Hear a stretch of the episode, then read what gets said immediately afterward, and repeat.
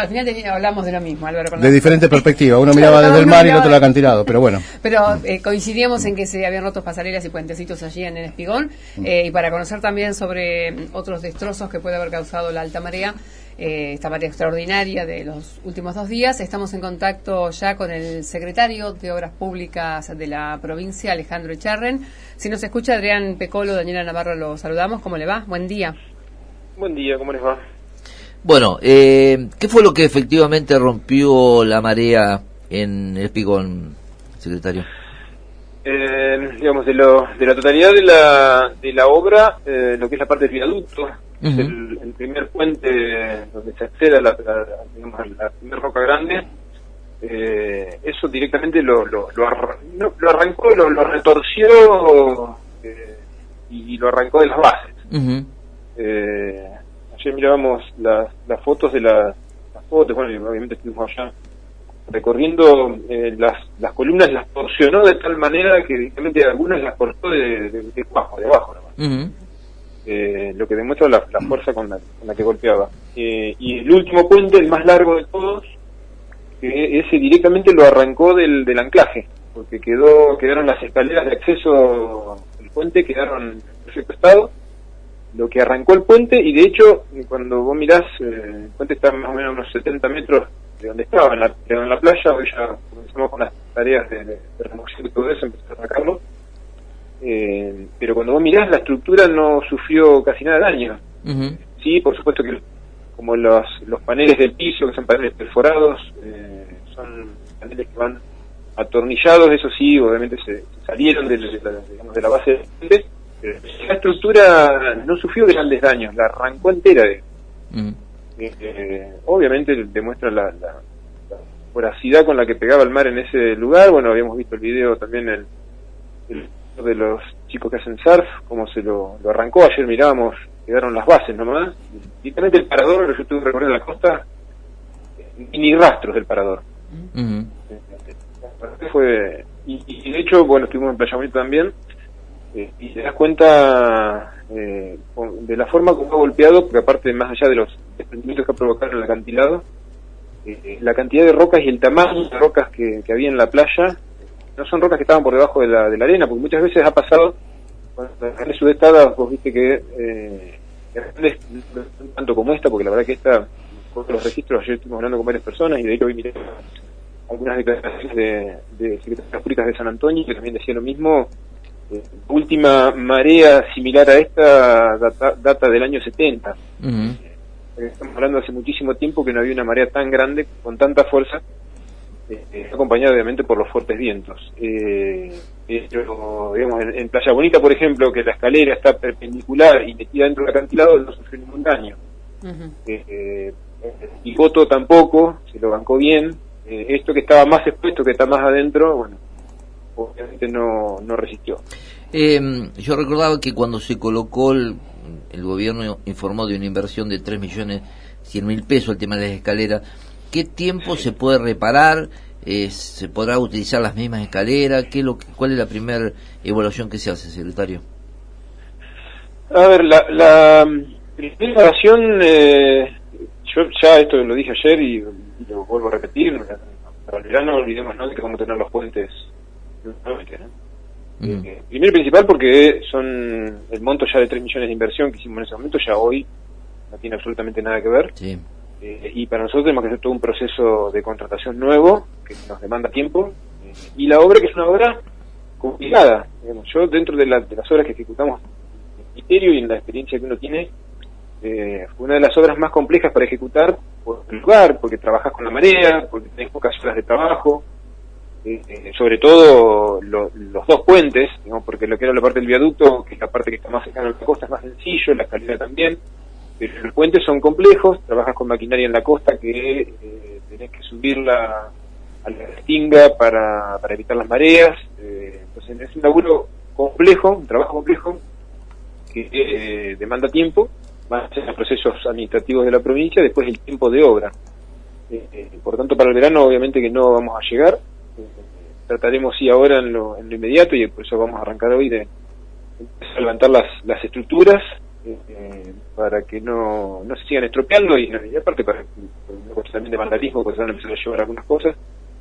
Eh, así que hoy ya hay gente que van a empezar a trabajar con la colaboración también de, de Vialidad Provincial.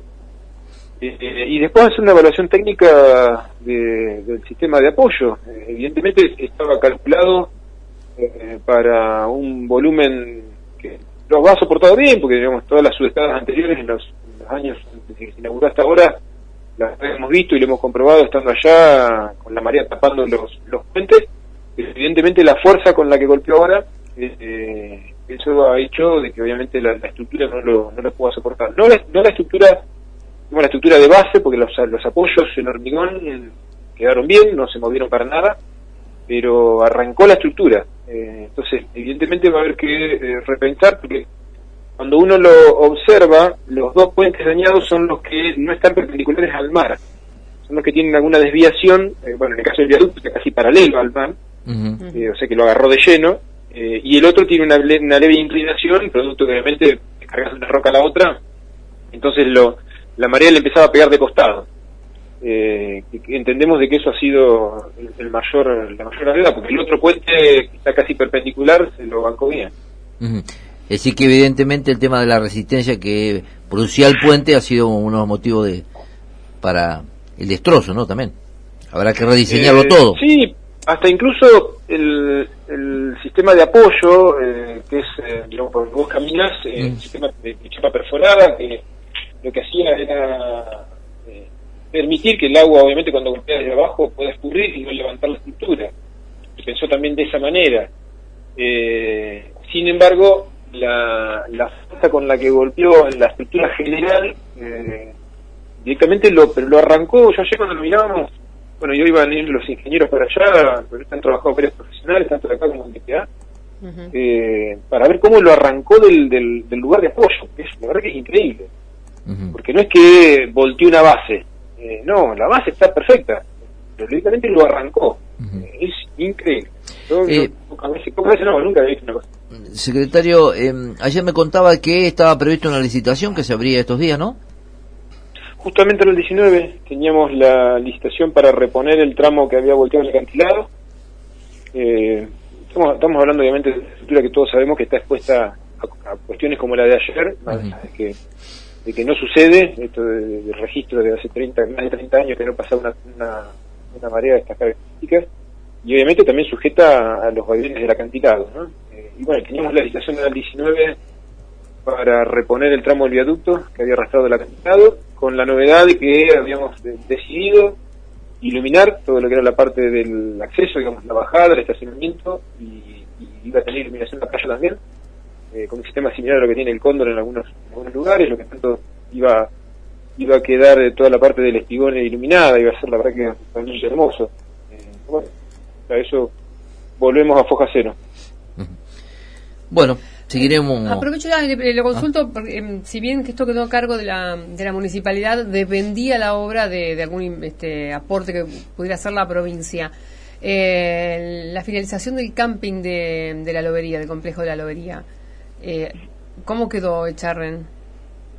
No sé, porque ese es un trabajo que lo venían eh, manejando entre el Ministerio de Turismo y la municipalidad. La verdad que ahora no sé en qué instancia están. Eh, Eh, es- habría es- que averiguar. ¿Esas obras eran directamente de turismo de la, de la provincia? Turismo le transfirió recursos Ah. a la municipalidad para que lo ponga en condiciones. eh, se puso en, en condiciones para la temporada pasada. Lo que no sé qué pasará ahora, bueno, con este cambio de, de gobierno a nivel municipal también. Claro. Pero el proyecto que quedó es el que había eh, aportado obras públicas de la provincia. El proyecto, digamos, el que nosotros consideramos que era el ideal, era el que habíamos hecho nosotros, que era con un sistema aparte constructivo eh, que, que, con, con- con contenedores, con, con estructuras de madera, que era totalmente removible en su momento si se quería. Eh, la verdad que estaba muy lindo el proyecto, pero bueno, obviamente que eso requiere de una inversión. Claro. Eh, no sé, ahora hay que ver con este cambio de, de gobierno y, y, que, y la jurisdicción de la municipalidad eh, en cuanto a, a lo que se encarga en cada uno de los puntos turísticos, eh, qué va a hacer con, la lobería, la verdad que lo desconozco. Muy bien, le agradecemos la comunicación, Echarren, que tenga buen día. No, por favor, es a usted. Hasta luego. Bueno, el camping que, que tuvo mucha queja el año pasado porque funcionó a media, fue concesionado en forma directa finalmente, no se hizo una licitación, eh, no funcionó aparentemente como se preveía, aunque estuvo abierto, por lo menos.